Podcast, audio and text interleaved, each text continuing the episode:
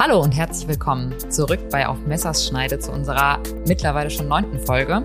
Mein Name ist wie jede Woche oder jede zweite Woche Julia Riemenschneider und mir zugeschaltet ist gerade mein Bruder. Hallo, ich bin Felix Riemenschneider. Genau, es ist Sonntagabend bei uns, wenn wir die Folge aufnehmen. Es ist gleich 20.15 Uhr und wir begeben uns nicht gleich auf die Couch zum Tatort schauen, sondern wir begeben uns mal wieder zu einem neuen Tatort im Krankenhaus.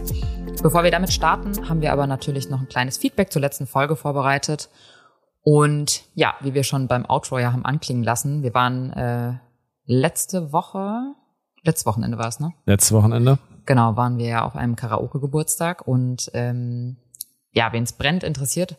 Wir haben natürlich gesungen, wir haben unser, unsere Seele aus dem Leib gesungen und ja, Felix, was ist denn dabei rumgekommen dann letztendlich? Genau. I Got a Feeling haben wir auf jeden Fall gesungen. Fand ich auch mit am besten die Performance auf jeden Fall. Ja, die war sehr gut, die ja. hat die Leute auch mitgerissen. Und zu auch. später Stunde, weiß ich nicht, was haben wir noch gesungen, mit, äh, mit jemandem, mit deinem Mitbewohner habe ich noch äh, Country Roads gesungen. Oh, das, das fand ich auch gut. gut. Das war auch witzig. Vor allem mit den Hüten. Ja, Country Roads. Und man muss sagen, das ist nochmal relativ lustig, weil Felix, das muss man, also wer Felix nicht kennt, Felix hat einen relativ großen Kopf und die Hüte sahen dann immer sehr, sehr klein auf seinem Kopf aus. Das fand ich das stimmt. Ganz witzig. Und später haben wir noch Dancing in the Moonlight oder so gesungen, oder? Genau, von Toploader. Und unser Eingangssong war natürlich noch. Äh, äh habe ich schon wieder vergessen. Mambo Number Five. Ah ja, Mambo Number Five. Ja gut, sehr gut. Und Happy. Birthday ging natürlich ja, okay. auch noch. Genau. Und ich habe dann zwischendrin ungefähr noch bei jedem anderen Lied mitgesungen. Aber gut. Das stimmt. Felix hat äh, den Showmaster mal wieder gegeben ähm, ich muss sagen, ich fand es teilweise, dachte ich erst so, gut, jetzt hat man so ein bisschen Podcast-Erfahrung, äh, da wird einem das Karaoke-Singen mal wieder ganz leicht fallen. Aber ich fand es gar nicht so einfach. Am Anfang war es schon ein bisschen, hat es ein bisschen Überwindung gekostet. Ja. Ja, also es ist immer wieder eine Überwindung, aber da hilft ja das eine oder andere Kaltgetränk, was ich des, deshalb und nur deshalb vorher zu mir genommen habe. Naja. Und das Publikum war natürlich auch großartig. Und das Publikum war großartig. Wir müssen jetzt natürlich, wo wir unsere Schuldigkeit euch gegenüber äh, sozusagen getan haben, wollen wir noch ein bisschen aufräumen bei anderen Themen, die uns die letzten Wochen über noch beschäftigt haben. Das eine Thema, was wir auch kurz schon bei der letzten Folge angeschnitten hatten und auch auf Social Media. Ähm, wir haben ja dem HR beziehungsweise federführend ich, aber natürlich mit unseren beiden Unterschriften eine E-Mail geschrieben zum Thema äh, einer Dokumentation, die Ende Juli äh, ausgestrahlt wurde mit dem schönen äh, Thema oder Titel Patient Krankenhaus. Da ging es im Endeffekt fünfteilig über verschiedenste im Endeffekt Abrechnungsthemen im Krankenhaus. Da wollten die so ein bisschen das Vergütungssystem näher bringen, aber haben natürlich ganz viele Szenen aus dem Krankenhausalltag gezeigt. Und da haben wir Bezug zugenommen, weil dann im Endeffekt ja wieder eine sehr verzerrte Darstellung hier natürlich erfolgte vom Klinikum Darmstadt in der Stelle, wo halt fast alle Patienten, oder ich habe eigentlich keinen Assistenzarzt gesehen in fünf Teilen, also äh, eigentlich nur von, von Chef oder Oberärzten behandelt wurden und dann äh, kam es auch noch ein bisschen so zu der Ausbildung von den Pflegekräften und so. Da haben wir auch noch äh, ein bisschen was richtigstellen wollen, was die Zahlen anbelangt, den sozusagen den Mangel, was wir ja letztens auch behandelt hatten. Und da haben wir Feedback zu bekommen, beziehungsweise wir haben eine Rückmeldung bekommen, die war auch sehr nett. Äh, die haben halt gesagt, ihnen ging es ums Vergütungssystem und alles andere wäre der normale Alltag da gewesen, so ungefähr von diesem einen Oberarzt in der Notaufnahme. Aber tut ja nicht zur Sache, dass trotzdem der Großteil der Patienten da von Assistenzärzten behandelt wird. Und die Warnung immer noch verzerrt bleibt, ja. Ja, ich habe mich auf jeden Fall gefreut, dass wir Rückmeldung bekommen haben. Und du, Julia? Total. Also vor allem auch relativ schnell, muss man sagen. Ne? Das stimmt. Ja. Und zweimal. Also die haben anscheinend untereinander nicht gesprochen, weil die zweite E-Mail äh, wollte dann noch mal wissen, womit wir mit der ersten E-Mail, worauf wir Bezug nehmen. Aber egal. Ja, egal. Trotzdem sehr nett gewesen und auch schön, dass man da im Austausch auch mal ist. Genau. Aber noch netter war natürlich das Feedback von euch. Das stimmt. Also das muss man sagen, äh, das hat uns beide sehr, sehr gefreut. Ähm, wir haben viel Rückmeldung bekommen zu der letzten Folge und vor allem ähm, zu den tollen Beiträgen auch nochmal, die wir erhalten haben. Und da, genau, können wir uns einfach nur wiederholt bei euch bedanken. Und ich muss sagen, was ich auch wirklich sehr schön fand, ähm, war, dass auch häufiger das Wort Wertschätzung gefallen ist, dass ihr es schön fandet, dass ihr euch wertgeschätzt gefühlt habt, auch durch diese Folge, die dies betrifft. Und ähm, ja, ich glaube, das ist ja auch gerade etwas, was im Krankenhausalltag uns auch häufig fehlt ne? oder was man ja häufig mitbekommt, wo es immer mal wieder hakt und genau deswegen freut es uns, glaube ich, auch umso mehr, dass wir vielleicht durch dieses Medium das Ganze auch ein bisschen ja zur Geltung bringen können. Auf jeden Fall. Also nochmal ja. vielen Dank auch von meiner äh, Seite. Und jetzt haben wir ja die letzten Folgen ganz viel über Mangel, Mangel, Mangel, Mangel geredet in der Pflege. und in den Folgen vorher natürlich auch über Arztzeitmangel und so weiter und so fort. Aber heute wollen wir quasi eine Berufsgruppe vorstellen, die dem ganzen Mangel ein bisschen entgegenwirken kann, Julia, oder? Also sage ich mal Kampf gegen den Mangel. Genau, ich glaube, wir haben es auch in der aller, aller, allerersten Folge schon mal anmerken lassen. Das ist eine Berufsgruppe, die ja uns auch erst später in unserem Berufsleben begegnet ist. Ich glaube, ja, wir haben beide nicht äh, mit denen angefangen zu arbeiten, aber sind eigentlich durchweg durch die Bank äh, super positiv überrascht worden und haben, also wissen die Arbeit mega zu schätzen. Ja. Und wir sind ihre größten Fans. Ich glaube es auch. Also das kann man klipp und klar so sagen. Wir setzen uns auch immer gerne für diese Berufsgruppe ein und ich glaube, wenn wir selber irgendwo Chef wären, würden wir definitiv auch diese Berufsgruppe anheuern. Vielleicht lassen wir es jetzt ja. einfach mal raus, um wen es hier heute gehen soll. Trommelwirbel. Es sind die Physician Assistants. Und da werden wir heute auch noch eine Premiere feiern, weil wir kennen ja auch persönlich Physician Assistants, auch wenn die ja noch sehr selten sind. Und zwar, was wird es geben heute, Julia, in der Folge? Es gibt ein Live-Interview. Oh mein Gott. Oh mein Gott, das ist ein bisschen ein Experiment und deswegen auch sehr aufregend. Ich habe tatsächlich letzte Nacht davon geträumt. Ähm, in meinem Traum hat es leider nicht so gut funktioniert, aber ich denke, wir aber es wird einwandfrei richtig, funktionieren. Richtig runterrocken, auf jeden Fall. Ja. Das ist auch einer der wenigen Gründe, weswegen ich heute noch aufgeregter bin vor der Folge als sonst. okay. Na gut, wir wollen das Berufsbild erstmal vorab ein bisschen beleuchten und ähm, ja, eins, zwei Infos teilen, wer es noch nicht kennt. Felix hat da mal wieder ein bisschen in den Büchern gewälzt, beziehungsweise dadurch, ja. dass es so modern ist, eher im Internet. Genau, also ich wollte natürlich den Pschyrembel bemühen, das habe ich hier nicht bei uns in das äh, Pad reingeschrieben, Julia, aber es gibt keine Definition im Pschyrembel, was natürlich auch dafür spricht. Ich habe auch geguckt tatsächlich. Sehr gut, dass es noch relativ neu ist und zwar wie neu ähm, den Beruf oder die Berufsgruppe gibt es in Deutschland seit 2005, kommt ursprünglich aus den USA und ist dann im Endeffekt über die Niederlande dann zu uns in, ins schöne Deutschland gekommen und ist quasi in den zwei Ländern USA und Holland auch nicht mehr aus dem klinischen Alltag wegzudenken. Insgesamt äh, sprechen wir hier weltweit von über 100.000 PAs, wie sie in Kurzform genannt werden. Und in Deutschland, jetzt seit 2005, gibt es auch immerhin schon 1000 von denen. Das klingt jetzt natürlich aber erstmal nicht so viel, aber trotzdem, wir wollen ja hier was verbessern. Wir wollen ja einen Blick in die Zukunft werfen, weswegen wir uns jetzt natürlich Early Bird schon damit beschäftigen und weil wir auch gemerkt haben, ist es einfach häufig doch ein Gesprächsthema ist auch gerade klinikintern und auch klinikübergreifend, wenn man mit Kolleginnen und Kollegen ins Gespräch kommt. Jetzt wollte ich natürlich trotzdem eine Definition finden und habe ich dann im Endeffekt mal bei der Bundesärztekammer nachgeschaut. Die haben da nämlich mal ein Papier rausgegeben und die bezeichnen PA, Physician Assistant, relativ direkt übersetzt als medizinische Assistenten sozusagen, medizinischer Assistenzberuf. Und zwar bei der Definition ist es sozusagen so, dass der Arzt den, dem PA sozusagen Aufgaben überträgt, die delegierbar sind und sozusagen dadurch selber in seinen Kernaufgaben entlastet und unterstützt wird. Im Endeffekt ist der PA aber sozusagen immer dem ärztlichen Dienst unterstellt und ein bisschen dann auch von dem mehr oder weniger abhängig, weil man halt, sage ich mal, und das ist halt auch so in Deutschland einfach noch nicht festgelegt, was die für Aufgaben selber jetzt übernehmen dürfen. Aber da kommen wir erst gleich nochmal drauf. So, Julia, dann habe ich mal geguckt. Dann gibt es auch schon einen Verband, nämlich den Deutschen Hochschulverband der Physician Assistants e.V. Und die haben von den 1000 PAs halt mal 560 befragt im Jahr 2022 und auch Einfach damit ihr euch mal vorstellen könnt, was sind das für Menschen, wenn ihr euch jetzt vor eurem inneren Auge mal schaut, wer euch da durchschnittlich gegenübersetzt.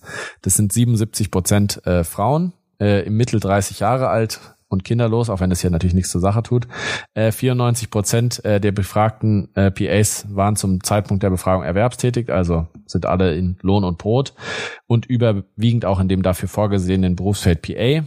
Ähm, drei Prozent arbeiten allerdings auch im Pflegebereich, also ist relativ umfangreich oder groß das Aufgabenfeld, was man auch daran erkennt, was für weitere Arbeitsgebiete da noch angegeben wurden, und zwar Management, Leitung der Geschäftsführung, Firmenaußendienst, Betriebssanitäter, Study Nurse und auch bei dem medizinischen Dienst der Krankenkasse. Und wo arbeiten die ganzen PAs, Julia? Im Krankenhaus, nämlich zu 89 Prozent. Und da auch wieder zu 61 Prozent in einer Abteilung, in der wir uns auch wieder finden, nämlich in einer operativen Abteilung. Genau, also schon ein ganz schöner, so ein eine junge Gruppe, ne, eine aufstrebende Gruppe, die auch Karriere machen will. Und äh, das ist ja auch ein Beruf, der, sag ich mal, auch ein Beruf, der ein Studium voraussetzt oder man dieses PA Physician Assistant ist ein Studium und 72 Prozent von denen haben sogar vor, der, äh, vor dem Studium schon eine Ausbildung abgeschlossen, was sozusagen auch ein Weg ist, um in dieses Studium reinzukommen. Ne? Also es gibt zwei Wege, einmal primär studieren und einmal sozusagen das Studium auf eine Gesundheitsausbildung draufsetzen. Genau. Ich glaube, da haben wir auch Glück, dass unsere beiden Gäste, die gleich zugeschaltet werden, genau jeweils das eine und das andere, den einen oder anderen Weg gewählt haben. Ähm, die können uns das ja dann noch mal ein bisschen näher erläutern. So, was sind die Pro Probleme, die uns jetzt im Alltag oder warum ist, gibt's in, sind die in Deutschland noch nicht fest etabliert oder was gibt's für Probleme, die wir sozusagen noch hier äh, sehen oder die diesem, dieser Berufsgruppe noch entgegenschlagen? Also einmal ist es ein, ein großes Problem ist, dass es bisher kein Gesetz gibt, das eindeutig festlegt, welche Aufgaben PAs übernehmen dürfen, was auch sozusagen häufig als Streitpunkt genommen wird, warum die vielleicht nicht eingesetzt werden. Und es gibt auch keinen festen Tarifvertrag und kein Berufsgesetz. Also es das heißt, die, pa äh, die Patienten, sage ich jetzt schon, die PAs, ähm, die PAs werden unterschiedlich bezahlt. Ne? Also manchmal nach dem öffentlichen Diensttarifvertrag, manche haben freie Verträge, wie auch immer, aber das ist natürlich für die jetzt nicht gut, wenn es keine standardmäßige Bezahlung gibt, weil dadurch natürlich auch die Bezahlung sehr stark schwanken kann. Ich meine, wir haben ja auch einen Tarifvertrag, ne? Ich meine, auch wenn der uns nicht immer passt, aber es ist gut, dass es den gibt. Ja. Oder? Auf jeden Fall. Ne? Aber ich glaube, dass der Unterschied ist ja wirklich auch nochmal, also unsere Tarifverträge beschränken sich ja wirklich auf wenige Einsatzgebiete. Und ich glaube, das haben wir eben schon gehört bei den PAs. Die haben ja viele verschiedene Möglichkeiten, äh, einen Beruf dann auszuüben könnte ich mir vorstellen, dass es vielleicht auch daran liegt, einfach, dass diese verschiedenen Eingruppierungen dann letztendlich möglich sind oder etabliert sind. Ne? Ja, und weil, wie gesagt, das Berufsbild oder weil es halt noch nicht relativ genau undefiniert ist. Ne? Und genau. ich glaube, was halt auch noch dazu führt, ist, oder was noch das Ganze ein bisschen unterstützt oder was auch noch ein Problem ist, ist halt noch relativ unbekannt. Ne? Und Voll. ich denke, das wissen wir auch, also oder so ist es ja bei vielen Dingen, ne? Was der Bauer nicht kennt, ist frisst er nicht. Ne? Also das heißt, hm. wenn es erstmal was Unbekanntes ist, immer erstmal was Komisches. Man muss vielleicht erstmal damit auseinandersetzen und wenn man es dann aber kennengelernt hat und auch schätzen gelernt hat, so wie mhm. wir, dann kann ich mir das Leben ohne oder den Berufsalltag ohne PS eigentlich gar nicht mehr vorstellen. Ja, das stimmt. Das ist wirklich eine allgemeine Arbeitsentlastung, muss man sagen. Und ich finde bei uns, gut, ich habe die Anfänge jetzt nicht mitbekommen. Ich bin ja erst seit kurzem jetzt äh, in der Abteilung, aber da hat man schon das Gefühl, das ist etabliertes Berufsbild. Ne? Die beiden sind super integriert und ähm, genau, das geht sich da wirklich aus und Hand in Hand. Ne? Ja. Und es gibt auch schon Studien beziehungsweise Publikationen, die auch schon äh, nachweisen konnten, dass es sinnvoll ist, PAs zu beschäftigen. Und zwar gibt es da eine Publikation aus dem Jahr 2022, ähm, die sich im Endeffekt die Gesundheitsversorgung in Deutschland durch Mitarbeit von Physician, Physician Assistants, auch ein kleiner Zungenbrecher, im ärztlichen Team hm. angeschaut hat. Das ist eine retrospektive Befragung im Endeffekt von Ärztinnen und Ärzten gewesen. Und da kam im Endeffekt heraus, dass ne, ist ein bisschen stating the obvious, dass äh, Ärztinnen, die seit Jahren schon mit PAs zusammenarbeiten und den Aufgaben delegieren, deutlich entlastet waren ne? und auch gleichermaßen zufriedener in dem Beruf und mit dem Beruf der PAs sozusagen. Also mhm. ich meine, wenn man jemanden hat, der einem Arbeit abnimmt und mit dem man zusammenarbeitet, ich glaube, das ist natürlich stating the obvious, dass es einfach angenehmer ist. Aber ich denke, wir werden da auch gerade im Interview gleich nochmal drauf eingehen. Genau, und ich, man muss halt sagen, ich finde, was halt ein großer Vorteil einfach auch ist, ich meine, klar, man hat immer mal wieder Hilfe durch zum Beispiel auch ähm, Ärzte und Ärztinnen, die sich gerade noch in ihrem praktischen Jahr dann befinden, ne? Ähm, aber die Physician Assistants sind halt wirklich fest angestellt und immer da. Ne? Also ja. die sind super eingearbeitet, ne? die haben einfach den Überblick und haben halt, also bilden einfach, finde ich, eine da. der wichtigsten, ja, aber bilden halt wirklich eine der wichtigsten Konstanten einfach zum Teil auch, jetzt in unserem Fall auf Station. Ne? Auf jeden Fall. Also, ich meine, das ist einfach, sag ich mal, der beste Coworker, den man sich vorstellen kann. Und das, das meine ich jetzt äh, nicht übertrieben. Also, weil gerade wenn du sagst, auch auf Stationen, und das, wie gesagt, werden wir auch gleich nochmal drüber sprechen, ähm, ist es ja so, dass man sonst eigentlich alleine ist. Ne? Also das heißt, mhm. man hat ja eigentlich keinen Coworker, man sondern ist, ist einfach ein Solo-Worker, ne, der ja. alles halt macht. Und wenn du halt jemand hast, auch einfach nochmal ein zweites Paar Augen, der nochmal womit draufschauen kann, der einfach nochmal mit äh, dran denken voll, kann, dass gerade in ja. so einer Masse an Aufgaben, die ja mal auf einen niederprasseln können, dass man nichts vergisst, ja. Einen erinnert, na da ja. müssen wir nochmal anrufen oder das wollten wir nochmal rücksprechen. Das ist einfach super angenehm. Mega. Ich lieb's. Das Einzige, was jetzt noch nicht so ganz aussteht oder wo noch geforscht wird, in Anführungszeichen, es gibt, das habe ich ja auch gerade gesagt, der Großteil ist im Krankenhaus beschäftigt. Es gibt jetzt noch keine guten Daten zu den niedergelassenen Bereichen. Ne? Mhm. Das heißt, hier gibt es zum Beispiel noch ein Pilotprojekt in NRW im Kreis Westfalen-Lippe. Und da machen jetzt gerade elf Hausarztpraxen, die mit PAs arbeiten, sozusagen, die werden begleitet und da wird mal geschaut, inwieweit die die Versorgungsqualität in den Arztpraxen steigern können. Aber ich denke, äh, was wird da das Ergebnis sein, Julia, ohne dass wir es kennen? Ich glaube, die werden alle begeistert sein. Ja, also ich meine, wir haben es ja auch in der letzten Folge schon anklingen lassen, auch wenn die jetzt eher, die PAs würde ich sagen, eher dem ärztlichen Beruf entstammen. Ähm, wir haben es ja auch gesagt mit den Community Health Nurses in der letzten beziehungsweise vorletzten Folge. Das ist einfach was, was ne, Anamnesen, Wundversorgung, die einfachen oder die kleinen Krankheiten behandeln, die relativ Standard sind. Das können die halt genauso ja. gut wie wie gute Hausärzte. Ja, und ich muss halt sagen, was ich auch mal sehr hilfreich zum Beispiel finde, ist wirklich, dass man zusammen mal eine Kurvenvisite macht, ne? dass man zusammen also vier Paar, na ja gut, vier Paar Augen sind's ja nicht, aber vier Augen, äh, zwei Paar, die sehen halt doch einfach mal mehr, als wenn man da immer nur alleine drauf starrt. Und ich finde, das alleine hilft schon ungemein, wenn einfach nochmal jemand da ist, der da sich auch auskennt und einfach mal ja mit drüber schaut und wie du schon meintest, dann vielleicht auch Dinge entdeckt, die man bespricht und dadurch verbessern kann. Auf jeden Fall. Naja, gut, okay. Julia. Aber wenn ich jetzt auf die Uhr schaue, denke ich, ist es auch fast soweit. Und wir wollen die zwei äh, unsere zwei Kolleginnen mal dazu holen, oder? Sehr, sehr gerne. So, dann eine neue Premiere. Herzlich willkommen an unsere beiden Gäste heute in unserem Live-Interview. Herzlich willkommen Anna und Anna Fee.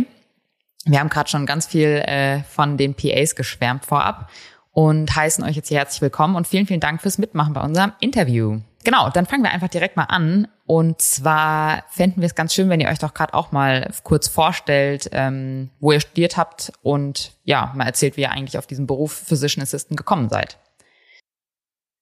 Ja, hallo, äh, ich bin Anna, Physician Assistant ähm, äh, oder auf Deutsch Arztassistentin. Habe 2016 angefangen mit dem Studium und das Studium 2019 beendet. Studiert habe ich in Karlsruhe an der Dualen Hochschule Baden-Württemberg und wie bin ich drauf gekommen? Also ursprünglich wollte ich äh, Medizin studieren, aber wie es ja allbekannt ist, ist das mit dem NC ein bisschen schwierig, wenn man den nicht hat. Und deswegen hatte ich auf verschiedenen Wegen erstmal versucht, ins Medizinstudium zu kommen. Ähm, über eine Ausbildung, habe dann erstmal Gesundheits- und Krankenpflege gelernt und ähm, hatte dann versucht, über das Hochschulverfahren eine Möglichkeit äh, zu haben, um einen Zugang zu bekommen ähm, das hat aber leider nicht geklappt, weil die Zugangsvoraussetzungen sich jährlich geändert haben. Und nachdem die Wartezeit immer mehr und mehr wurde, habe ich nach Alternativen geschaut und habe dann im Internet so ein bisschen recherchiert und dort bin ich auf das Studium gekommen, hatte mich da reingelesen und habe dann äh, gesehen, dass es das Studium auch in Karlsruhe gibt, weil es ein relativ neues Studium war war es mir wichtig, dass es staatlich anerkannt ist und deswegen habe ich dann dort das Studium begonnen und habe zwar nebenher noch versucht, ähm, für die Tests in Österreich ähm, zu lernen und ähm, in Italien, ähm, aber mir hat mehr und mehr das Studium gut gefallen. Ähm, vor allem, weil es sehr ein so ein duales Studium ist. Das heißt, ich habe viel Praxiserfahrung gehabt und konnte da gut feststellen, wie ähm, der Beruf sozusagen später auch mal sein wird. Und ich habe da sehr viel positive Erfahrungen gemacht und deswegen bin ich dann bei dem Studium auch geblieben. Sehr schön. Und man, noch einmal kurz für äh, uns alle, die das ja noch nicht so genau kennen, wie das Studium dann abläuft. Also du hast jetzt vorher die Berufsausbildung gemacht und die Studienzeit ähm, war dann also Bachelor, also drei Jahre ging die dann nochmal. Genau, das äh, Studium ging insgesamt drei Jahre. In Karlsruhe war das so, dass die ersten drei Monate ähm, Uni waren und dann drei Monate Praxis und das immer abwechselnd in äh, drei Monat ähm, Sequenzen. Und äh, abgeschlossen haben wir das Studium mit einem Bachelor. Da mhm. musste ich auch eine Bachelorarbeit ähm, anfertigen. Und die Prüfung selbst ist vergleichbar wie mit der Prüfung im Medizinstudium.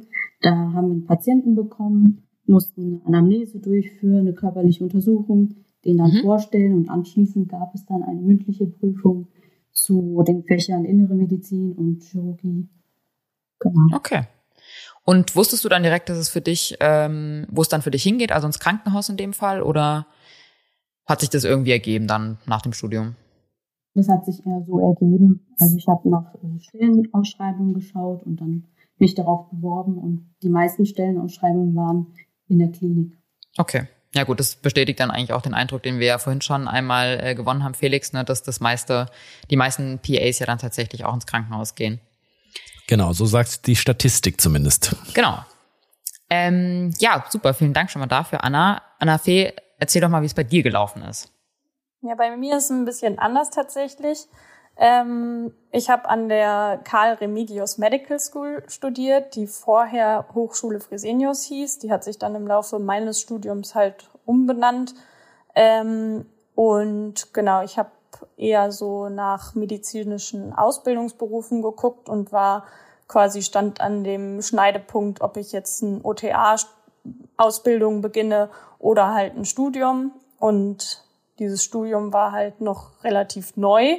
Aber auch ich war halt bei diesem Auswahlverfahren dabei und habe mir alles angehört und war dann sehr überzeugt davon, von dem, was mir die Professoren erzählt haben. Ähm, und was mir in Aussicht gestellt wurde, halt eben, dass ich äh, ärztlich tätig sein kann, ohne aber eine volle Verantwortung zu tragen, aber trotzdem halt eher in die ärztliche Richtung tätig sein kann und nicht am pflegerischen Beruf beteiligt bin.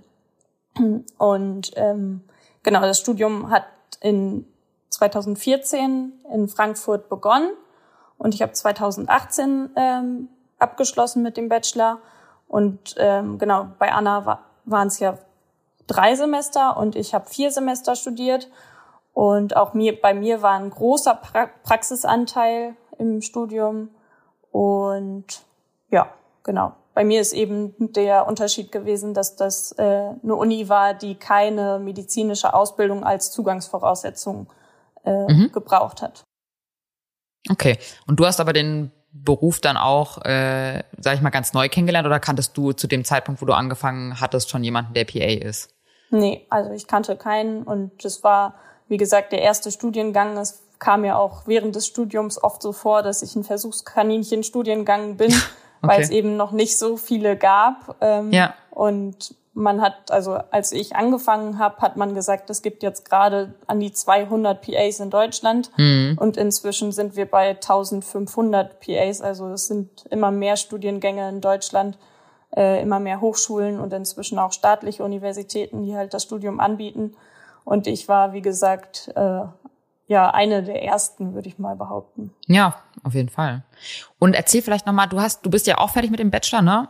Aber du äh, bildest dich ja gerade trotzdem noch weiter, ne? Genau, ich habe äh, jetzt äh, einfach für die persönliche Weiterentwicklung nach Masterstudiengängen geguckt. Äh, so richtig viele und gute Masterstudiengänge gibt's für Physician Assistants noch nicht. Deswegen habe ich einen nicht speziellen für Physician Assistants jetzt begonnen, der einfach mich ein bisschen also das ist mit äh, Gesundheitsmanagement, mit ähm, Sporttherapie, Prävention, Qualitätsmanagement ist da drin, mhm. aber halt speziell für Medizin, aber eben nicht speziell für Physician Assistants. Ah, aber mega cool, dass es die Möglichkeiten ja auch gibt, dann da sich noch seine Nische so ein bisschen zu suchen, ne? Genau. Ja, ja, mega cool. Und wie war es bei dir? Also war das schon irgendwie klar, dass du auch eher ähm, ins Krankenhaus willst, dass du auch vielleicht ein operatives Fach ähm, suchst oder hat sich das auch eher so ergeben? Ja, das hat sich dann eher so wegen meinen privaten Interessen ergeben, dass ich ähm, halt gerne Sport gemacht habe und äh, mich für Sportmedizin interessiert habe. Und äh, dieses Masterstudium habe ich erst als duales Masterstudium in einem Fitnessstudio begonnen, äh, wo ich quasi dual dann eher Fitnesstrainer-Tätigkeiten hatte und Ach, cool. eher weniger das äh, medizinische von meinem Bachelorstudium, was ich aber schnell gemerkt habe, was mir dann fehlt, ähm, mhm. wo ich dann schnell den Wechsel gesucht habe, wieder in eine Klinik und dann war es auch eher Glück, dass gerade eine Stellenausschreibung in der Orthopädie und ähm, damit auch sehr passend zu meinem Master war, dass es dann halt in Richtung Sportorthopädie da eine, ein Angebot für mich gab. Ja, voll cool. Das ist vielleicht auch ähm, ganz interessant und zielt so ein bisschen auf unsere zweite Frage ab. Ähm, Anna, vielleicht kannst du noch mal erzählen. Wir hatten vorhin schon mal berichtet, dass es ja eben nicht nur das Krankenhaus äh, auch als Einsatzmöglichkeit gibt für Physician Assistants. Ähm, was du vielleicht von Freunden und Bekannten noch weißt, wo die denn nach ihrem ähm, nach ihrer PA-Ausbildung so gelandet sind. Also Einsatzmöglichkeiten gibt es viele. Ich habe äh, auch viele unterschiedliche Erfahrungen ähm, von äh, Mitstudenten gehört. Zum Beispiel, also das, was am häufigsten ist, äh, ist die Stationsarbeit. Also auf Stationen sind sehr viele Physician Assistant tätig. Was ich aber auch häufig ähm, gehört habe, ist im OP, dass viele assistieren, erste oder zweite Assistenz machen. Dann habe ich zum Teil auch gehört, dass viele in der Endoskopie tätig sind, dass sie zum Teil nur Sonographien machen oder ähm, bei Endoskopien unterstützen im Herzkatheterlabor, ähm, Sonos machen. Einige sind auch in der Forschung tätig. Ähm, und ähm, was ich weniger gehört habe, ist in Praxen. Da habe ich noch nicht so viel von Physician Assistant gehört. Aber ja, die ähm, Einsatzmöglichkeiten sind vielfältig, weil der Beruf halt noch im Kommen ist, denke ich. Mhm. Und ist es dann auch so, also ähm, das war mir zum Beispiel immer am Anfang nicht so klar gewesen. Genau, wenn wir jetzt einen PA mal im Studium hatten, der gerade Praktikum gemacht hat oder die bei uns, ähm, was die genau machen. Ähm, hast du auch so den Eindruck, dass gerade wenn die, wenn verschiedene PAs auf Station sind, dass die dann zum einen ganz andere Aufgaben haben als zum Beispiel in einem anderen Krankenhaus oder habt ihr schon immer eher so dieselben Funktionen, sage ich mal, auf Station? Auf Station sind die äh, Tätigkeiten eher ähnlich, würde ich sagen, mhm. weil einfach da auf Station die Arbeit relativ geregelt ist und man da häufig immer sozusagen Routinearbeit auch ähm, hat. Ja. Okay. Und es ist aber dann auch schon alles, was ihr so im Studium, sage ich mal, beigebracht bekommen habt? Oder würdest du sagen, es ist schon irgendwie viel Learning by Doing und wenn man dann erstmal auf Station ist, dann ergibt sich das eigentlich? Ja, also dadurch, dass das Studium äh, dual war jetzt bei mir, habe ich sehr viel schon während dem Studium gelernt und kennengelernt. Aber ähm, man, man lernt auf jeden Fall, wenn man dann richtig im Arbeitsleben ist, nochmal speziell ja. das, was auf der Station ähm, besonders ist, denke ich mal. Ja. Genau, nochmal cool. dazu. Ja. Anna Fee, was würdest du sagen, wie es bei deinen ehemaligen Kommilitonen? Ja, also äh, ich bin da ganz äh, auf Annas Seite, dass sich da ähm, die Spezialisierung eher aus der Anstellung ergibt. Also ähm, ja, dieses Learning by Doing, wie du das so schön gesagt hast, dass man halt, ähm, na, man kommt aus einem breit gefächerten Studium und es gibt halt in dem Sinne noch nicht die Spezialisierung im Studium. Das ist jetzt quasi erst in der Entwicklung mit der Etablierung von Masterstudiengängen. Ähm, und dann ist es halt sehr unterschiedlich, wo die Interessen von den einzelnen PAs, sage ich mal, liegen.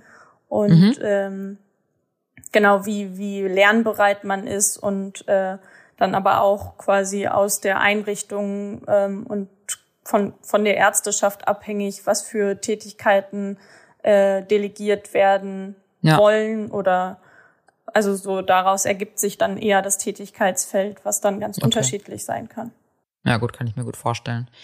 Ähm, was würdest du sagen jetzt, wo du das Studium abgeschlossen hast und ja schon ein bisschen arbeitest? Ähm, ist es so, wie du es dir vorgestellt hast? Ist es, was gefällt dir gut, was gefällt dir vielleicht nicht so gut? Also dadurch, dass ich schon merke äh, in, im Team, dass ich zu einer Verbesserung der Patientenversorgung beitragen kann ähm, und dadurch eine Wertschätzung erfahre, gefällt mir der Job sehr gut, mhm. wenn ich eben diese Wertschätzung erfahre. Und an sich macht mir die Arbeit Spaß, die ich mache. Klar gibt's immer was, was ich gerne mehr machen würde oder mal was anderes machen würde. Mhm. Aber an sich macht mir meine Arbeit so Spaß und wenn das Team stimmt, dann finde ich, ist das das Wichtigste.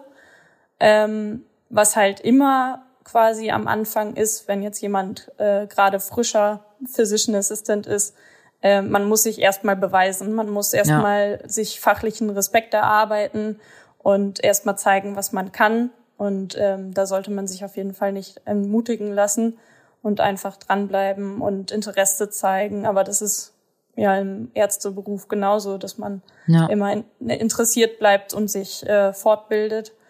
Und genau, was vielleicht äh, so ein bisschen noch zu ja, was so fehlt, ist halt, dass es keinen festen Tarifvertrag für uns gibt und mhm. kein richtiges Berufsgesetz, was unsere Tätigkeitsfeld richtig feststeckt. So, das ja. ist das Einzige, was noch so ein bisschen fehlt. Ja. Da hatten wir ja jetzt auch letzte Woche nochmal schon ein bisschen drüber gesprochen, ne? Ähm, Anna, was würdest du sagen, gerade, wir haben jetzt häufiger ja angesprochen auch, dass das vielleicht ein bisschen schwierig ist, sich auch als PA teilweise ähm, so im gesamtgesundheitlichen Kontext zu etablieren, weil es vielleicht ja auf der einen Seite auch einfach ein äh, ja einfach neues Berufsbild auch ist, was vielleicht gerade Ältere äh, nicht so kennen und ähm, ja vielleicht auch nicht so mitzuarbeiten wissen. Wie begegnet dir das so? Ja, also meine Erfahrungen sind geteilt. Ich würde sagen, dass ähm, bei der Pflege anfangs so ein bisschen äh, kritisch ähm, dem Berufsbild gegenüber ähm, eingestellt war ähm, vor allem, weil sie das so ein bisschen teilweise als Angriff gesehen haben. So, jetzt kommt eine äh, studierte ähm, Gesundheits- und Krankenpflegerin, die mhm. jetzt uns sagt, was wir tun sollen. Das ähm, war zu Beginn so ein bisschen, aber ähm, als sie dann gesehen haben, was äh, für Aufgaben ich übernehme und dass ich als Bindeglied zwischen Ärzte und Pflege diene, wurde das eigentlich sehr positiv aufgenommen und auch, ähm, ja, also schon sehr wertschätzend dann auch ähm, gesehen und ähm, sie hatten halt immer einen Ansprechpartner, der Probleme oder auch Informationen weitergeben konnte und worauf auch immer Verlass war. Und also gegen Ende ja. äh, waren eigentlich die meisten oder fast alle äh, zufrieden damit, auf jeden Fall. Ja. Guter Punkt, ne? Ich meine, wir haben das jetzt häufig aus ärztlicher Sicht immer eher beleuchtet gehabt, ne, weil das natürlich uns ganz anders betrifft, aber es ist eigentlich wirklich interessant auch zu hören, ne, wie eigentlich die Pflege auch reagiert, weil man muss ja ganz ehrlich sagen, ist ja wirklich das perfekte Kit eigentlich so. Also gerade bei der Pflege habe ich das Gefühl, dass sie lieber mit euch reden als mit uns. Ja. Und das meine ich nicht böse, weil ihr meistens besser Bescheid wisst, was gerade ja. abgeht. Und der Weg, auch wenn die Tür, sage ich mal, zum Arztzimmer aufgeht, geht der Weg der Pflege häufig oder meistens gezielt in eure Richtung und nicht das in stimmt. unsere Richtung. Das stimmt. Weil bei uns ist dann meistens so, ja, wer ist zuständig? Und alle zeigen auf irgendjemand anderen. So, ich habe Dienst, der, der ist gerade nicht da, der Station gemacht hat, aber bei euch wissen die einfach immer, dass ihr Bescheid wisst. Also ist einfach das so. Das stimmt, das stimmt. Ja. Den Eindruck habe ich auch. Ja. Aber was würdest du sagen, Anna Fee, hatte man da, hattest, hattest du da auch im Praktikum irgendwie Schwierigkeiten, dich zu etablieren? Während des Studiums noch? Ähm, während dem Praktika eigentlich nicht. Es ist jetzt eher, dass man von verschiedenen leitenden Stellen ja immer noch hört, dass man nicht so richtig an Akzeptanz gewinnt und ähm, da finde ich halt wichtig, dass man so ein bisschen dieses alte, verwachsene Hierarchieverständnis auch ein bisschen loslässt. Und mhm. das haben wir gerade, merken wir das halt in unserem Team, dass wir äh, innerhalb so einer jüngeren Ärzteschaft halt flacher werdende Hierarchieebenen haben und davon profitieren wir als Physician Assistants auf jeden Fall auch. Ja, das, das kann ich mir gut vorstellen. Ähm, hättest du vielleicht noch eine Idee, wie man das äh, ändern kann? Denkst du, man braucht einfach noch mehr Werbung vielleicht auch, was ähm, das Studium für Physician Assistant betrifft? Ob man, weiß ich nicht, mehr Informationen einfach braucht? Oder denkst du, das ist wirklich vielleicht einfach auch ein Generationenproblem, was wir ja schon häufiger auch angesprochen haben? Ja, es muss halt irgendwie einmal klar geklärt werden, wer welche Kompetenzen und wer welche Verantwortlichkeiten hat. Also irgendwie, dass ein Konzept erarbeitet wird, was halt die interprofessionelle Zusammenarbeit im Gesundheitswesen regelt, weil das haben wir bisher nicht äh, für Physician Assistants. Ähm, und die Nachfrage nach gut ausgebildeten Fachkräften ist ja da und wird auch weiterhin Definitiv. steigen. Definitiv, ja. Und ähm, wir müssen einfach versuchen, die alten Denkmuster abzulegen und ähm, was immer ganz wichtig ist, dass irgendwie eine gute Kommunikation innerhalb von Teams herrscht. Das mhm. ist ganz wichtig. Das glaube ich. Ich meine, es gibt ja auch immer so ein bisschen das äh, Klischee, glaube ich, was euch ja, ähm, ja wahrscheinlich auch schon häufig begegnet ist oder was wir tatsächlich auch schon mal in der einen ähm, Zusatzfolge zur Chirurgie Nein Danke Folge hatten, ähm, wo es ja letztendlich darum geht, nimmt man als Physician Assistant den Ärzten den Job weg, ne? Und wo wir ja auch tatsächlich einmal äh, auch die den O-Ton hatten von einer äh, Kollegin, die ja tatsächlich die Erfahrung gemacht hat und den Eindruck hatte, dass bei ihr im Krankenhaus die PAs hauptsächlich die Operationen mitgemacht haben und man dann als Assistenzarzt hinten runtergefallen ist und eher die Stationsarbeit gemacht hat. Ähm, hattet ihr das Gefühl, oder vielleicht du jetzt erstmal, Anna, auch mal gehabt oder hast du eher das Gefühl, dass man wirklich eine Bereicherung ist und ja, mehr hilft, als dass man wirklich jemanden den Platz streitig macht? Also ich persönlich finde eher, dass ähm, wir die Ärzte unterstützen bei der Arbeit, denen zuarbeiten und es eher ein Teamwork ist. Ähm, aber ich denke, dass das eher also diese Kritik, die kommt oder diese Frage, ob man den Ärzten die Jobs wegnimmt, das hängt, glaube ich, eher von der Klinik ab, welches Ziel sie haben. Es gibt natürlich Kliniken, die wollen Geld sparen und denken sich, ich nehme dann einen Physician Assistant, der die Stationsarbeit mhm. macht und dann ist dahinter noch der Oberarzt, der das halt eben ähm, hintenrum immer vediert. Ähm, oder mhm. die Klinik hat das Ziel, ähm, die Arbeit oder generell im Gesundheitswesen eine Verbesserung herzustellen, indem der Physician Assistant sozusagen zusätzlich eingesetzt wird, um einfach eine Kontinuität auf Station zum Beispiel herzustellen oder halt einfach um den Arzt, weil die Arbeit nimmt zu. Also es gibt immer mehr kranke Menschen, immer mehr ältere ja. Menschen und an Arbeit mangelt es nicht. Also der Physician Assistant ist definitiv jemand, der dem Arzt zuarbeitet und mit ihm zusammenarbeitet und vor allem auch bei vielen ähm, Ärzten, die neu in den Beruf einsteigen, ist der Physician Assistant auf jeden Fall ähm, sehr viel wert, weil der einfach schon eingearbeitet ist und schon lange die Arbeit macht und kennt und kann dann eben die Neulinge gut einarbeiten. Und das muss dann nicht ein Arzt machen, der an einer anderen Stelle gebraucht wird, beispielsweise.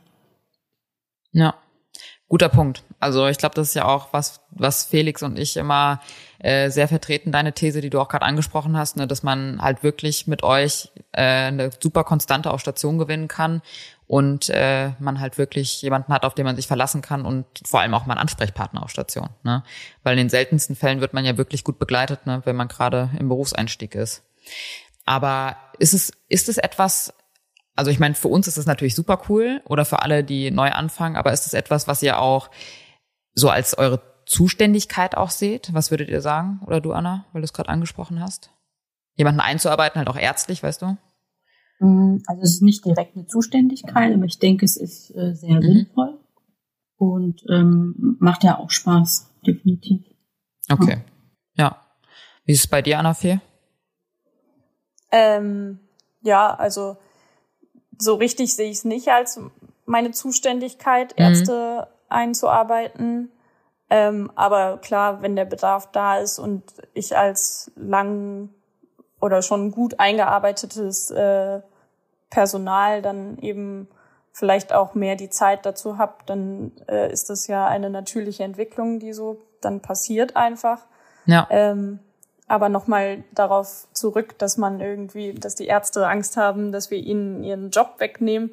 Ich glaube, äh, da muss man sich nicht bedroht fühlen durch Physician Assistance, wenn einfach die Ärzte weiterhin gute Arbeit leisten ähm, ja. und äh, irgendwie Hilfe durch Entlastung auch annehmen können und äh, vielleicht auch einfach den Wandel der Zeit akzeptieren. Also einfach das, was Anna schon gesagt hat. So ja. am Ende steht die bestmögliche Versorgung des Patienten und wenn gut ausgebildete Fachkräfte da sind und wenn das eben Physician Assistants sind, dann sollte man das annehmen.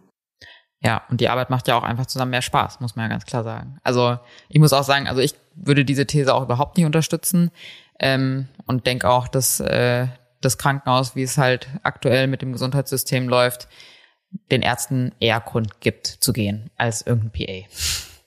Oder Felix? Auf jeden Fall. Na. Okay, dann sind wir eigentlich auch schon am ja, fast Ende unseres Interviews angekommen. Was würdet ihr euch denn jetzt wünschen für eure Berufsgruppe, beziehungsweise wo seht ihr euch vielleicht auch in den nächsten fünf bis zehn Jahren? Denkt ihr, es wird immer mehr werden oder ähm, denkt ihr, es gibt vielleicht noch oder habt ihr die Hoffnung oder wisst ihr vielleicht auch schon was, ob das vielleicht auch bessere Regelungen einfach gibt, was ähm, eure Berufsgruppe betrifft. Vielleicht willst du gerade anfangen, Anna-Fee. Äh, ja, ich hoffe, dass es immer mehr Physician Assistants in Deutschland geben wird, die das System weiter entlasten können. Ähm, es muss klare Gesetze geben, aber genauso hoffe ich auch, dass sich der Physician Assistant als eigenständiges Berufsbild rausarbeiten kann und dass nicht eine Bundesärztekammer unser Tätigkeitsfeld abstecken muss, sondern dass wir als eigenständiges Berufsbild äh, selbst entscheiden können, für was wir zuständig sind und eben was unsere Zuständigkeiten sind.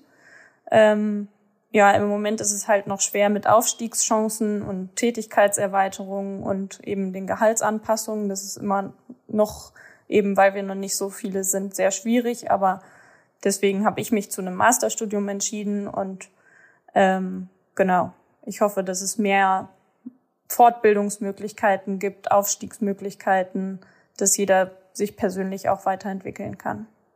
Ja, sehr, sehr schön auf jeden Fall. Hast du dem noch was äh, hinzuzufügen, Anna? Äh, ich kann mich dem nur anschließen. Was ich auf jeden Fall beobachtet habe, ist, dass es definitiv immer mehr PAs gibt. Also als ich angefangen hatte oder beziehungsweise das Jahr bevor ich angefangen hatte, waren es gerade mal zehn Studenten und das Jahr drauf 50, Krass. 100. Also es nimmt definitiv zu. Wow. Das ist so, was ich so beobachtet habe. Und ja, ich wünsche mir auch, dass es einfach sich etabliert im Gesundheitswesen, dass es einfach ein fester Bestandteil wird und ähm, dass dadurch auch das Gesundheitssystem besser wird und die Patienten davon profitieren. Das ist so mein Ja. Wunsch. Ich denke auch. Also ich glaube, äh, jedes ärztliche beziehungsweise jedes äh, Stationsteam mit Pflege und allem, was dazugehört, profitiert auf jeden Fall ungeheim von eurer Arbeit. Und ich glaube, wer am allermeisten wirklich davon profitiert, sind die Patienten am Ende des Tages. Ne? Mega cool. Ja, vielen, vielen Dank, dass ihr uns den Beruf ein bisschen näher gebracht habt von den Physician Assistants. Und Felix hat auch noch was zu sagen. Genau, also ich will mich natürlich auch erst nochmal herzlich bei, bei euch beiden bedanken und ich äh, bin auch großer Fan von eurer Berufsgruppe und von euch zwei natürlich auch und äh, kann mir die Arbeit ohne euch eigentlich nicht mehr vorstellen, also will ich auch gar nicht mehr. Und ähm, ja gut, ich denke mal, wir können jetzt hier noch ein kurzes Fazit sozusagen am Ende von, von diesem Interview hier hinpacken, Julia. Wir haben ja noch mal ein paar Notizen dazu gemacht. Ja, fängst du an? Genau. Ich kann gern anfangen. Und viele Sachen davon haben wir auch schon gesagt, deswegen passt es hier eigentlich an der Stelle ganz gut. Also was, was die äh, Anna auch schon gesagt hat, also wichtiges kommunikatives Bindeglied zwischen Patient, Arzt und Pflege und Arzt. Also ich glaube, da seid ihr wirklich unschlagbar, da kann man euch nichts nachmachen. Und da, glaube ich, gibt's auch keine andere, also mir fällt keine andere Gruppe da ein, die da in diese Lücke hineinstoßen könnte. Dann auch Thema Einarbeitung ist für den einen vielleicht ungeliebt, wie wir oder seht ihr nicht als eure Aufgabe, was ich auch verstehen kann, aber ich glaube trotzdem, dass ihr da wichtig seid. Und in der Realität findet eh keine Einarbeitung statt, wie wir halt so häufig wissen. Deswegen, ich meine, wenn ihr es nicht macht, macht's keiner oder oder es fühlt sich zumindest keiner zuständig. Dann absolute Stimmungskanonen. Ich glaube auch, man hat einfach ein angenehmeres Arbeitsklima, wenn ein PA noch nebendran sitzt und äh, auch ein bisschen mitdenkt. Äh, denkt. das führt einfach dazu, dass man sich sicherer fühlt und dadurch natürlich auch einfach besser gelaunt ist, anstatt da irgendwie unsicher Angst davor zu haben, dass man Fehler macht. Und das schließt darin ja natürlich an, man ist halt kein Einzelkämpfer, ne? Man macht von einer, das habe ich am Anfang der Folge auch schon gesagt, man ist halt von einem Solo-Worker auf einmal ein äh, Co-Worker und macht halt alles zusammen und das finde ich einfach viel schöner und viel angenehmer zu arbeiten, als wenn man einfach alles äh, alleine sich durchwursteln muss und wenn man zu zweit ist, macht es einfach mehr Spaß. Definitiv. Was mein Fazit einfach ist, also ich meine, äh, die letzten Monate muss ich auch ganz ehrlich sagen, ich finde es einfach mega cool, dass man wirklich eine Konstante einfach irgendwo auch gerade bei uns jetzt im Stationsalltag hat, weil ich glaube schon, dass das definitiv zur Qualitätssicherung einfach beiträgt und dass weniger Fehler gemacht werden, weil einfach mehr Augen zusammen ja sehen einfach mehr und übersehen nicht so viel. Ähm, ich empfinde es persönlich auch als riesige Arbeitsentlastung. Also ich bin mir sicher, oder das weiß ich auch auf jeden Fall, dass ich weniger Überstunden mache, ähm, wenn ich bei euch auf Station bin. Und ja, ich hoffe einfach auch, was wir ja eben zuletzt angesprochen haben, ähm, dass es vielleicht wirklich so ein bisschen eine ähm, Klärung noch gibt in Zukunft, was genau der Zuständigkeitsbereich auch ist, weil ich könnte mir schon vorstellen, dass es vielleicht dem einen oder anderen dann auch einfach äh, vielleicht auch leichter fällt, ähm, ja, den Einsatz von PAs zu nutzen. Ja, das habt ihr sehr schön zusammengefasst. Viel, vielen Dank auch dafür, dass wir hier eine Stimme bei euch im Podcast bekommen konnten.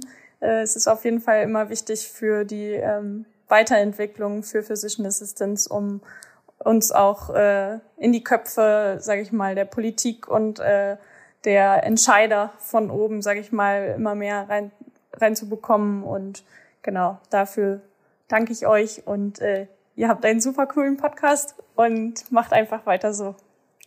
Danke. Vielen Dank. So, super. Vielen, vielen Dank. Das war ähm, mega. Also ich bin froh, dass sich mein äh, Traum von gestern nicht bestätigt hat. Das hat super geklappt. Und Auf jeden Fall. Und ich hoffe, ähm, wir konnten jetzt das Berufsbild an sich einfach mal ein bisschen besser beleuchten, wer es noch nicht kannte. Und ja, wir freuen uns auf jeden Fall weiterhin auf die Arbeit mit unseren PAs und wollen sie nicht mehr missen. Genau. Und wir hoffen auch, dass wir vielleicht noch das ein oder andere weitere Interview in der Zukunft führen können, oder Julia? Auf jeden Fall. So, dann äh, jede gute auf Messerschneide-Folge hat ja auch immer so ein klassisches Outro, wie die Leute schon äh, kennengelernt haben in den letzten Folgen. Und da habe ich heute wieder was vorbereitet. Mhm. Und zwar haben wir euch ja heute einen Beruf äh, sozusagen vorgestellt, ein Berufsbild. Und das wird hoffentlich nie wieder aussterben. Aber es gibt andere Berufe, die es heute nicht mehr gibt, die ausgestorben sind. Und da möchte ich dich mal ein bisschen quissen, Julia. Da habe ich drei Berufe mitgebracht oder Berufsgruppen. Oh und da will ich mal wissen, ob du weißt, äh, was das für Berufe sind, gewesen sind und was die gemacht haben, wofür die da waren. Gibt es da Auswahlmöglichkeiten oder muss ich ins Blaue nee, reinraten? Ist nicht Multiple Choice, es ist Ratezeit. Oh je. Also wir machen jetzt einfach mal zwei und dann gucken wir mal und ob wir noch einen dritten machen. So, okay. also ist ein Begriff, den auf jeden Fall alle kennen. Und zwar die guten alten Sündenböcke. Ja. Die Sündenböcke, das war mal ein Beruf. Ein menschlicher Beruf. Und ja, ein menschlicher Beruf. Okay, oh je. Das klingt wie ein Mensch, den man verprügelt hat, wenn man seinen Frust rauslassen wollte. Also jemand, den man verprügelt hat, ist schon mal richtig. Okay. Und zwar, welche Kinder, sage ich mal, welche Kinder durfte man bestimmt nicht so bestrafen wie andere Kinder, sagen wir mal so im Mittelalter oder so in der so frühen Neuzeit, so. Renaissance. Königskinder, richtig. Und dann hat man nämlich sich den einfachen Trick äh, sozusagen, no way. hat man sich den einfachen Trick überlegt. Man holt einfach ein paar andere Kinder noch ins äh, Königshaus dazu, die dann Echt? da mit den Kindern spielen und sich mit denen anfreunden sollen. Und wenn dann die Königskinder Scheiße gebaut haben, wurden nicht die Königskinder bestraft, sondern die befreundeten Kinder, die Ach, Sündenböcke, Scheiße. damit sozusagen der Königsjunge, der Prinz, dann ein schlechtes Gewissen hatte oder die Prinzessin, wenn das andere Mädchen oder der andere Junge geschlagen wurde. Okay, das ist geisteskrank. Ja, aber der Beruf Gut. ist heute dann auch ausgestorben. Aber ne? das klingt irgendwie auch gar nicht nach einem Beruf. Also ich glaube nicht, dass die Kinder dafür Geld bekommen haben. Doch, oder? die haben dafür Geld bekommen. Ah, Doch. Okay. Toll. Ja. Great. Ja. Naja, gut, so ist es halt leider, ne? Aber von 1300 bis 1800 war das wohl üblich. Oh Gott, Alter, die armen Kinder. Naja, okay, sind wir mal froh, dass wir keine äh, Sündenböcke sind. Außer fürs medizinische System, aber okay. Okay, dann der Ach, zweite Beruf. Der zweite Beruf sind die Abtrittanbieter. Oh Gott. Abtrittanbieter. Okay, da hätte ich eine gute Idee. Ich ja? glaube, das kennt man nur aus Filmen, aber vielleicht gab es das wirklich mal. Ist das jemand zum Beispiel, der sich dann so vor eine Kutsche gekniet hat, damit der König aussteigen kann über diese Stufe? Diese nee. menschliche Stufe? Ab. Hm? Nee. Aber es hat auch was im weitesten Sinne mit Hinknien zu tun. Abtreten. Aber im Sinne von weggehen? Nee, es geht was weg beim Abtritt. Oh Gott, da werden jetzt die Erwachsenen von den Sündenböcken verprügelt? Abgetreten? Nee. Ah, nee, also Abtreter, Beispiel, wenn man seine Schuhe irgendwo abtritt, so Dreck wegmacht? Ah, nee, aber es hat auch was mit Dreck zu tun. Im weitesten Sinn menschlicher Dreck. Fäkalien? Genau, Fäkalien.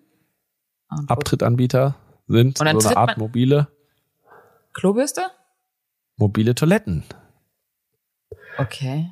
Also gerade in den größeren Städten war das wohl auch im Rahmen der Industrialisierung, ne, großes Bevölkerungswachstum.